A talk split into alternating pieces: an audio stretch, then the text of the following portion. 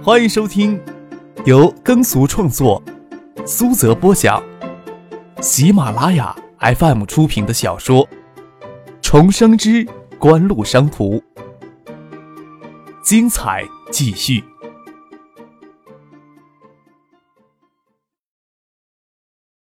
第四百零二集。蒙乐来了兴趣，凑过头来问：“感情是真的呀？那我以后可就跟着你们混得了啊！”他们这边胡言乱语，徐有灵坐在那里却听不下去了，冷冷的哼了一声，用没法跟张克他们生气，紧往嘴里扒两口饭，就对他们那堆人说：“吃饱了。”站起身就往外走，其他人总是要顺着徐若琳站起来跟着走了。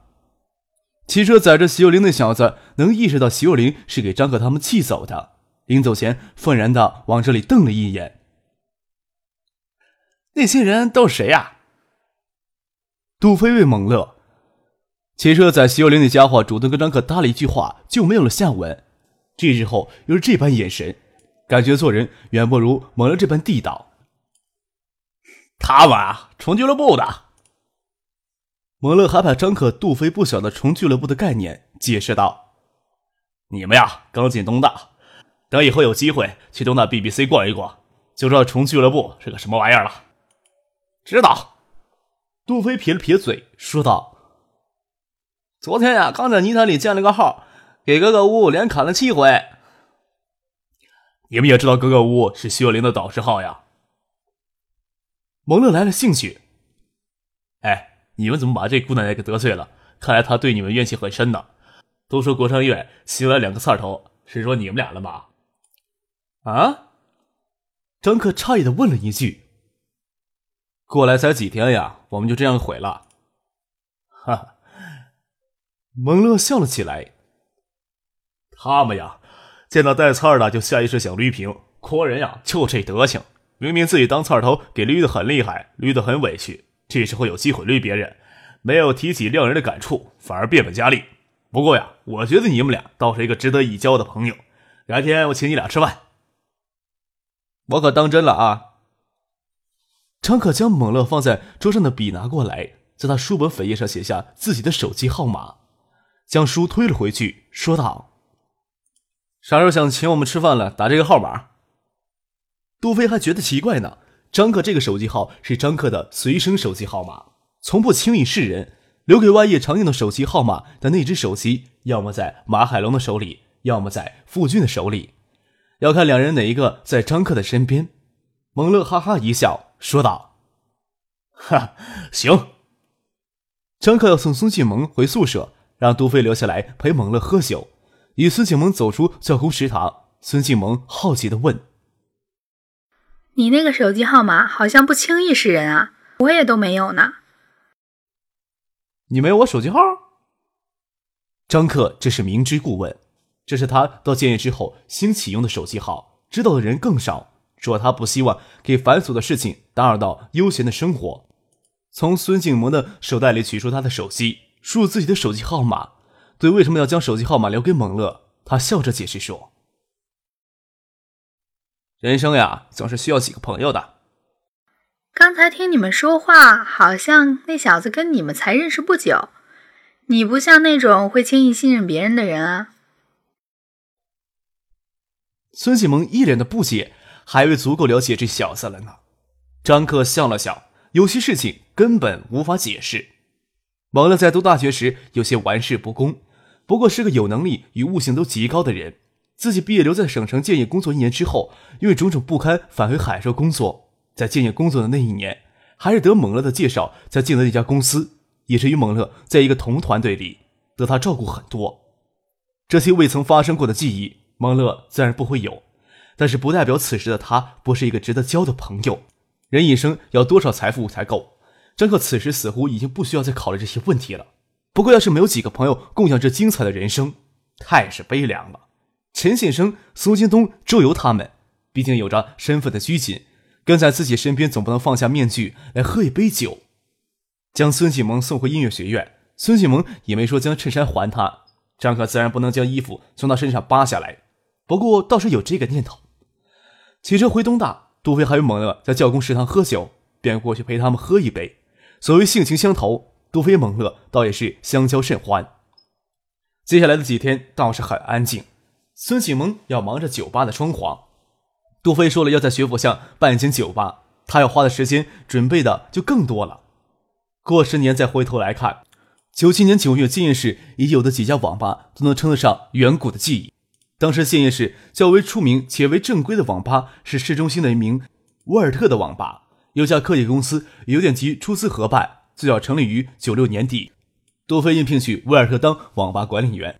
没有亲身去摸索，很难将一个行业理解透彻。细节上的事项不是凭空想象就能构建完成的。特别是九七年，在国内网吧行业内还处于黑暗的摸索期，没有太多的经验教训可以借鉴。张可以为杜飞的见识与气魄让他超前一步，也就没有想着额外去指手画脚。杜飞不见了人影，张克便每天坚持去年级办报道、写海报，混混日子。倒是有机会找猛乐一起喝酒聊天。对外界的消息也是漠不关心。九月十六号，泰国撤换第三任财政部，以放弃一部分的经济主权为条件，正式向国际货币基金组织提请投援。但是张克知道泰国的经济崩溃会来得更迅速、更彻底。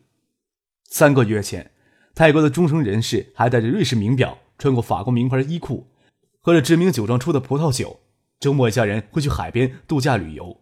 而现在，他们却不得不将车子拿去抵押，以补偿一部分的损失。即使有车子，也供养不起。金融级实业机构连续倒闭，失业人员剧增。九月刚开的私立学校的报名率也居然下降。以前挤也是挤不进去的，私立医院也是面临同样的窘境。泰国高消费人群仿佛给突如其来的金融风暴席卷走，淹没海底一样。黄金与钻石的销售下了八九成，豪华商店也是内罗可缺。这些都是陈信生、蒋威等人在东南亚之行通过电子邮件向张克描述的泰国社会现状。陈信生在邮件里写道：“此时泰国可以这么形容：今天开出公路的车比开上公路的车多。许多人都知道，将低纬度夏季森林火视为正常现象，等雨季来临，再会将夏季干旱起热林火浇灭。总之，印尼苏门答腊岛与加里曼丹热带雨林林火没有一年就绝迹不出现。”八月中旬，印尼苏门答腊岛与加里曼丹的热带雨林熊熊大火又开始燃烧起来。印尼人当时还不清楚，这将给他们的未来带去多大的阴影。一直到九月中旬，在雨季特大暴雨浇透大地好几回之后，两地的林火还没有给浇灭，印尼人开始意识到这次可能会比较麻烦。陈先生作为国内企业家代表，十七日随外经贸副部长、中联办副主任叶振民出访新加坡。印尼森林火灾产生的烟尘已经影响到了新加坡。陈先生在电子邮件里描述他们乘坐到新加坡的飞机，犹如给突如其来的大雾，不得不在新加坡上空盘旋了一个多小时才得以落降的情形。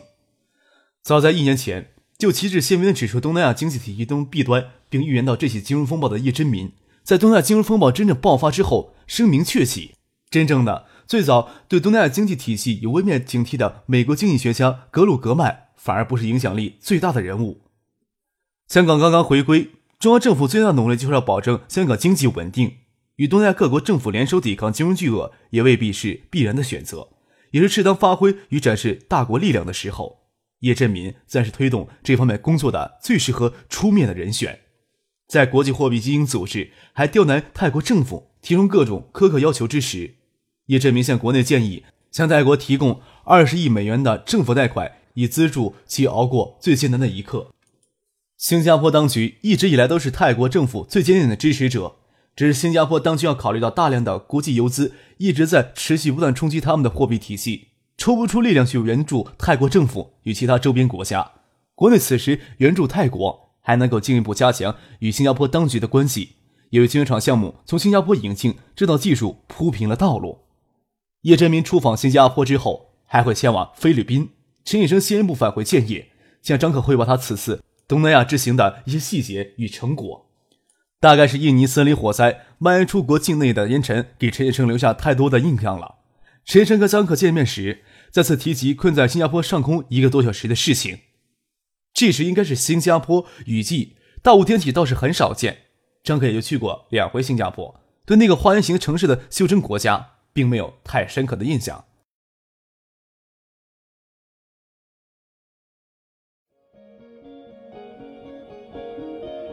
您正在收听的是由喜马拉雅 FM 出品的《重生之官路商途》。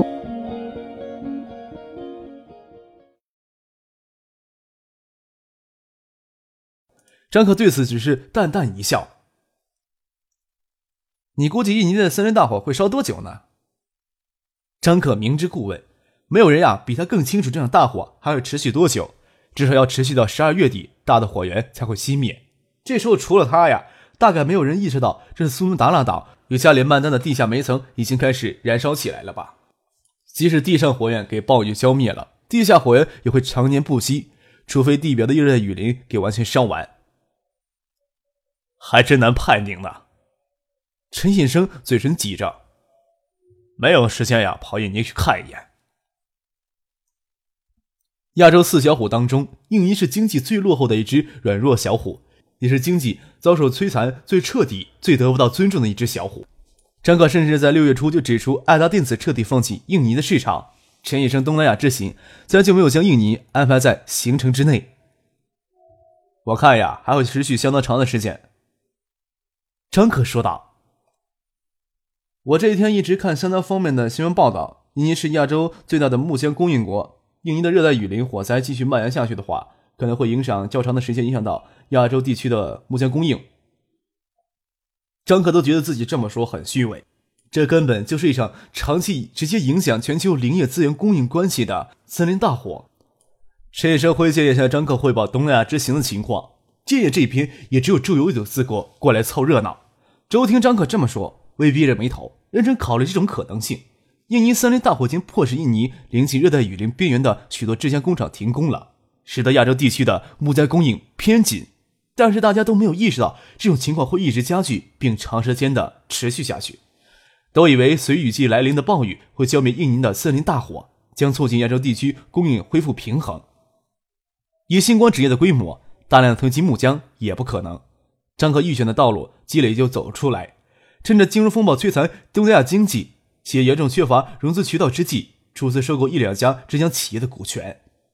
张克又问陈锦生：“郭松元先生上回来建业时，也说明郭氏集团手里的资金偏紧，他们会不会愿意出售旗下的浙江企业的股权呢？”郭氏云源集团旗下最大规模就是食品企业，不过其云源纸业在东亚地区也颇有名气。仅仅是浙江企业？周游问道：“啊，造纸技术他们愿意转让的话。”咱们也可以跟他们谈。”张可说道。“不考虑木浆供应可能长期偏紧的情况，咱们也要在海外找到稳定的木浆供应源。新工纸业规模日益庞大，三年时间，仅纸业固定资产就投了超过十二个亿。特别是新投资的二期工程即将投产，加上之后还会持续不断的扩张，需要在海外寻求稳定的木浆供应源。另外一个，咱们在国内的营龄速度也在不断提高。”后市势必要建这家工厂，此时收购海外的浙江企业的股权，也算是为日后做准备了。六月，张可将优秀控股去年的收益转移到国内，凑了个整数，一共向新光纸盈利项目追加了四个亿的投资。如此大规模的引领，后期势必要建浙江工厂来消化大量的工业零资源，最终形成一个林业一体化的大职业体系。星光纸业还不能算是国内最大的纸业集团。但是盈利规模却远远超过同行业者，国内零脂一体化工程才刚刚起步，新光纸业的魄力与决定也是令人叹为观止的。啊，周游点点头，不过还是有些迟疑。马来西亚货币还有进一步贬值的可能，此时出手的话，会不会嫌早了一些呀？我也认为马来西亚的货币会有进一步贬值的可能，不过马来西亚的经济基础是亚洲四小虎中当中最好的。也就意味着金融风暴过去，马来西亚的经济有可能最早复苏，货币汇率也会自然回到正常水平。出资收购股权可以不考虑短期的利益。另一方面，咱们这时候跟郭氏集团洽谈，不是恰恰可以利用这点作为压低对方出价的筹码吗？能压低多少呀？周游对此表示怀疑。关键景湖此时还秘密委托郭氏云艺集团董事局主席郭松岩共同筹局晶圆厂的项目。能占到两成的便宜，还是坚持要占的呀？江克无良的笑了起来。具体的事儿啊，你们去做吧。总之，景湖这边跟郭氏集团频繁接触，也需要一个掩人耳目的借口。晶圆厂的投资项目，此时绝对不能惊动台湾当局，也不适宜惊动马来西亚当局。爱达电子与陈先生在业内颇有名气，频繁与郭松岩接触，指不定什么时候会引起相关方面的注意力。掩护工作要做好，一旦先惊动台湾当局，这事儿十有八九会泡汤。当然，刘志成顾虑难消，是晶圆厂投资计划目前最大的障碍。陈先生随着叶真民出访新加坡，就此事也与新加坡当局秘密商谈的过程当中，还是相当愉快的。另一方面，陈先生能随叶真民出访新加坡，也代表国内政府坚定的支持态度，这也给了柳志成、郭松元等人很强的信心。也不是看不到柳志成的努力，他首先将他的妻子赶到新加坡，在新加坡国立大学读书的柳明陪读，为他最后脱身做着准备。顾虑是肯定有的呀，一旦这样离开台积电。他本人应该能从台积电的期权里自然一笔勾销，在台积电的股权也会给冻结。他也不可能将他所有亲朋好友都迁出台湾。另外，他还要先昧着良心，将手下那批工程技术人员与他们的家属先拐骗到马来西亚来。之前毕竟是在吉隆坡建晶圆厂，等他们加入事实上已经给锦湖秘密控股，设立在吉隆坡的科技公司之后，才能向他们选择去留。毕竟不是所有人都愿意到内地定居的。另外。他们还担心内地会有政策变动，什么条件都好谈，要尽一切的可能打消他的顾虑。听陈显生说及这些情况，张克皱着眉头想了一会儿，说道：“关键要他们的人给拐过来再说。当然，咱们也要利用他们的顾虑，抵制政府出资持股的可能。我这个人呀，也不想受到什么限制。”陈先生下午乘飞机抵达建业。是在橡树园计划筹备处的办公室跟张克汇报了东南亚之行的收获。他推荐的微电子技术实验室首席科学家人选这次也随他从新加坡过来，与张克其他大项目部的成员见面。是日本富士通集团与新加坡国立大学联合成立的新邦联合实验室的首席科学家谭云松。美籍华侨将于十月中旬结束他在新联邦核验室的为期五年的任期。九七年，国内对首席科学家这个词还相当陌生。橡树园计划的重点实验室将首席科学家具体负责实验室的运作，包括项目制定研究计划、实施方案、组织研究队伍，聘请主任工程师把握研究方向与重点等等重大权限，还将负责向锦湖高层提供微电子技术领域的学术咨询与建议，把其工作直接向爱达集团这个大项目部汇报的。张克的生活确实越来越悠闲了，在陈建生等人看来。首席科学家应该是向张克直接汇报工作的，就像目前直接位于美国硅谷 EIS 基地的陈汉章，实际意义上也担任了首席科学家的职责。不过在眼下，ESS 对锦湖尤其的重要。国内对工程技术人员的咨询水平没有具体的统计，锦湖体系内大幅提高中高级工程技术人员的待遇，仍然只有美国的五分之一到六分之一的样子，国内的平均水平大概只有美国的三十分之一的样子。仅人力资源成本这一项，就限制在美国 ESS 实验机体无法不受限制的扩大规模。许多重要的研发工作都陆续转到国内来，加大国内实验室的建设力度也是必要的选择。那就一起吃顿饭好了。听陈先生描述他东南亚之行的见闻，这么长的时间，张可都觉得坐在那里脖子有些疼了，伸了个懒腰，让陈先生去邀请谭云松一起共进晚餐。他也晓得首席科学家这样的人选是宁缺毋滥的。不过我这边呀还算不了数，最终还是交给大项目部来决定吧。张可现在是什么事情都往大项目部推，成立大项目部的意义就是要卸掉他身上的责任一样。还是去东大的教工食堂？陈医生问了一句。啊，张克打了个愣，见陈医生眼睛里藏着戏谑的意味，笑了起来。客人呀，远道而来，咱们稍微隆重一些。要是只有你跟周游，我们学校的教工食堂伙食还是不错的。